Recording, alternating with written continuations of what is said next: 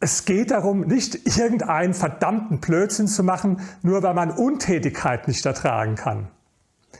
Dieser Satz kommt von Charlie Munger, dem Partner von Warren Buffett, und ist eine der wichtigsten Lehren für Investoren. Warren Buffett und Charlie Munger haben das oft betont, dass Hyperaktivität der größte Feind des Investors sind.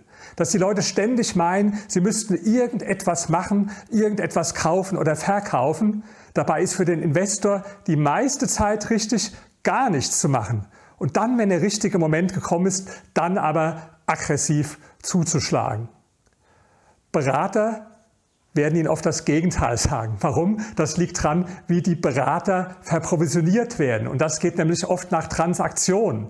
Und umso mehr Transaktionen es gibt, umso öfter Sie kaufen, verkaufen, immer wieder etwas umschichten, umso mehr verdient dann zum Beispiel die Bank daran. Deswegen wird Ihnen eine Bank selten eine passive Buy-and-Hold-Strategie empfehlen, wo Sie zum Beispiel zehn Jahre lang immer an der gleichen Anlage festhalten.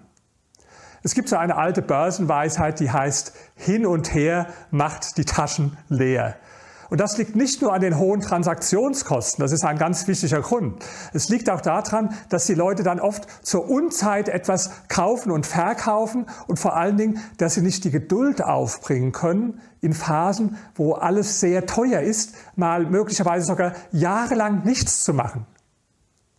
Ich habe einen Bekannten, Christoph Kahl, der ist ein Genie der hat schon über 10 Milliarden Dollar am amerikanischen äh, Immobilienmarkt investiert, vor allen Dingen in New York, in Manhattan. Und der hat mal, wo die Preise sehr, sehr hoch waren, kurz vor der Finanzkrise, da hat er fast alles verkauft und hat dann einfach mal eine Weile überhaupt gar nichts gemacht, gar nichts gekauft. Ja? Und dazu gehört auch Disziplin dazu, einfach mal nichts zu tun. Und das ist besonders wichtig in Phasen, wo die Preise eben sehr, sehr hoch sind. Da muss man einfach an der Seite stehen und zuschauen. Und das fällt vielen Investoren sehr schwer. Also denken Sie dran, ähm, manchmal ist es auch eine gute Tugend, nichts zu tun.